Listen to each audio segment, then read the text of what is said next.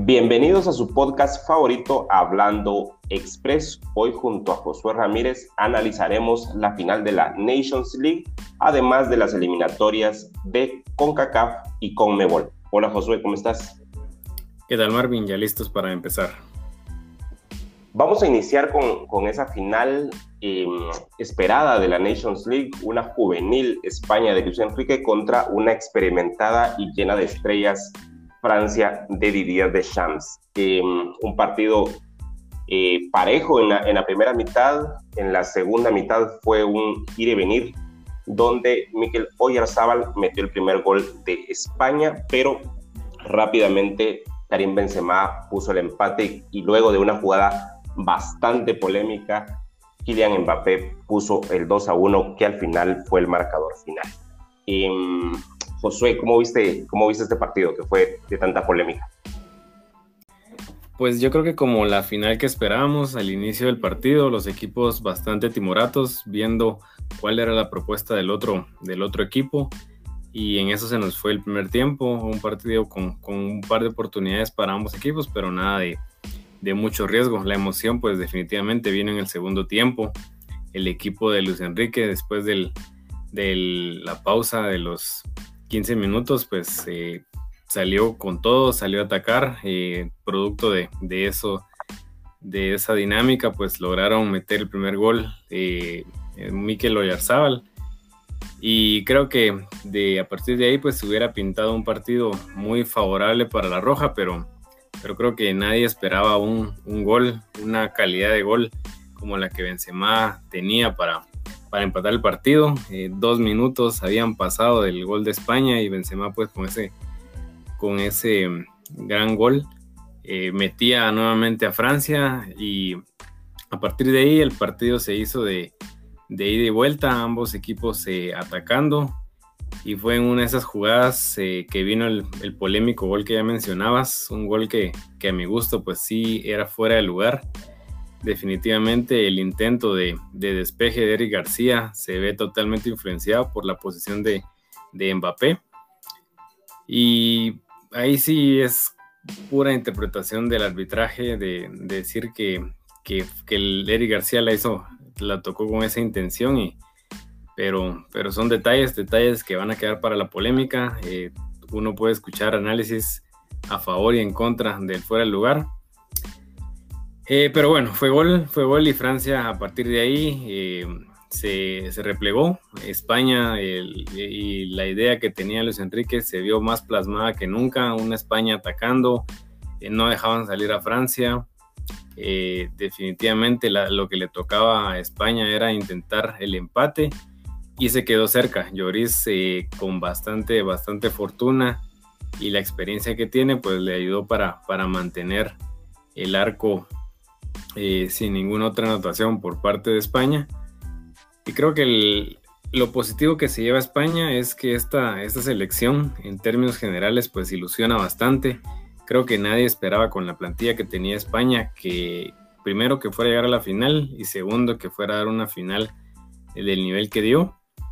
Y Francia, pues eh, nuevamente después de, ese bache que tuvo en la Eurocopa, pues vuelve a demostrar que es un equipo que tal vez a nivel de, grupo no funcionan tanto, no se ven tantos circuitos, pero la calidad de esos jugadores de arriba definitivamente es algo que, pesa y, es lo que hizo que, llegaran y terminaran siendo campeones de esta Nations League. Un, partido lleno de polémica realmente. el árbitro inglés pues dio, convalidó ese, ese gol. Para, para mí también es fuera de lugar, aunque leía por ahí que la diferencia entre eh, fuera de lugar y posición adelantada puede, puede crear suspicacias. Creo que hubo un rebote en Eric García que, que hace que, que automáticamente se, se ponga en, en buena posición Karim eh, Mbappé, pero, eh, pero creo que sí deberían de haber marcado fuera de lugar. Pero ya tenemos dos campeones de, de Nation League, em, la Portugal de Cristiano y la, em, la Francia de em, Karim Benzema, Griezmann y Mbappé. Por ahí salió lesionado Barán en, el primer tiempo, una baja para el, para el United para el fin de semana. En el partido por el tercer lugar, Italia ganó dos goles contra uno, contra una Bélgica ya desanimada y con muchos suplentes. Vamos a, vamos a pasar ahora con CACAF, donde se dieron resultados inesperados. De alguna manera, yo, yo vaticinaba por ahí algunas victorias cómodas de eh, Canadá y Estados Unidos, pero eh, nada de eso pasó. Una, un empate de Jamaica con Canadá 0 a 0 y una eh, victoria de Panamá, un gol por cero sobre Estados Unidos. En los otros dos partidos, Costa Rica le dio la vuelta y ganó dos goles contra uno, un fútbol tico bastante, bastante apático. En la segunda mitad salieron un poquito con más energía, pero eh, todavía queda mucho eh, a deber esta selección de, Costa Rica y México, pues cumpliendo con las expectativas, tres goles contra cero a una Honduras bastante ríspida, por ahí una expulsión de Minor Figueroa eh, puso más a más, más cuesta arriba el partido. ¿Cómo viste eh, la eliminatoria de CONCACAF? ¿Algún partido que te haya llamado la atención, Josué? Pues yo creo que el partido que, resalto y que por ahí pude ver más fue el Panamá-Estados Unidos. La verdad es que un mérito muy grande para la selección canalera eh, anular a Estados Unidos, tanto así que a pesar de que Estados Unidos tuvo cinco remates, ninguno fue al arco. El portero de Panamá no tuvo mayor, eh, mayor trabajo, esto derivado de que la selección panameña estaba jugando bastante ordenada y aprovecharon ahí la jugada que les, que les quedó arriba a Godoy para poder eh, colocar el 1-0. Un punto tres puntos valiosísimos para, para los canaleros, los deja en tercera posición y habiendo ya enfrentado a México y a Estados Unidos al menos una vez, lo cual pues eh, es una ventaja que, que, tienen los panameños y, y, si la saben administrar creo que podríamos estar, podrían estar cerca de su segundo mundial.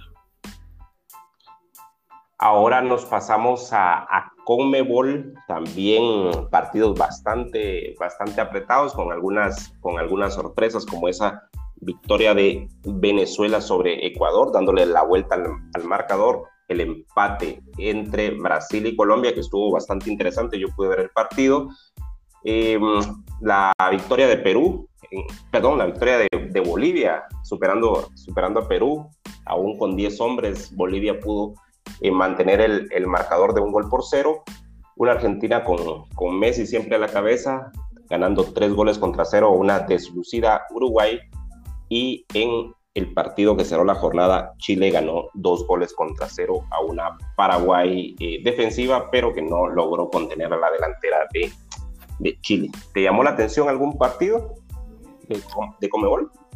Creo que los dos partidos que más resaltan eh, son el, Brasil-Colombia, un partido en el que ya Brasil pierde su invicto, ese más que todo el paso perfecto que traían, eh, ya primer primeros puntos que deja en el camino, pues sabemos que sigue y, es el candidato para llevarse el primer lugar eh, de la Comebol, pero no deja de ser noticia que, por ahí dejó, dejó los primeros puntos en el camino.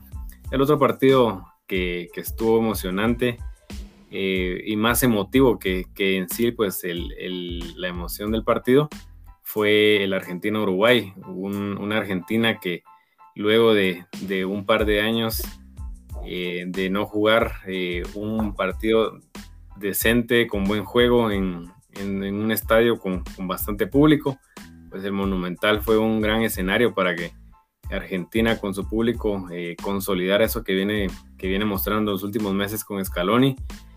3 a 0, incontestable el resultado de Argentina. Lionel Messi demostrando que si bien ya las piernas ya no les da para correr como antes, es un capitán que, que va dirigiendo Argentina y con la juventud que tienen ahora en Cuti Romero, en Emiliano Martínez, en el Lautaro Martínez, creo que Argentina eh, está siendo serio candidato no solo para clasificar al Mundial, sino para pelear eh, al menos más de lo que se pudo hacer en Rusia 2018.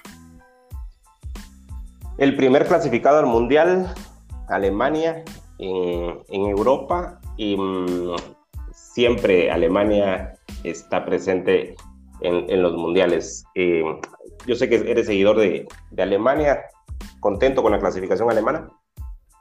Definitivamente, creo que es, eh, si es bien es pronto para mencionar eh, que es trabajo de, de Hansi Flick, pues sí se ve un poco más de, más de solvencia en la parte de atrás, que era lo que a Joaquín Love en los últimos partidos le venía, le venía haciendo falta. Eh, esperemos que, que, este, digamos, esta dinámica que ahorita Alemania pues trae de ya de un par de victorias con Hansi Flick le permita, ahora que ya no va a tener eh, la presión de clasificar al Mundial, sino únicamente de jugar los dos partidos que le quedan pendientes, pues que esos sirvan para ir afinando algunas tácticas para ir afinando circuitos, que pueda tener algunos amistosos el otro año para que tener un equipo alemán que, que vuelva a darnos emociones como las que nos dio en Brasil 2014. 30 cupos para la Copa Mundial de Qatar 2022 todavía en juego. Eh, gracias Josué por, por este análisis. Gracias por tus comentarios y a ustedes les agradecemos bastante por seguir en sintonía de su podcast favorito, Hablando Express. Hasta una próxima.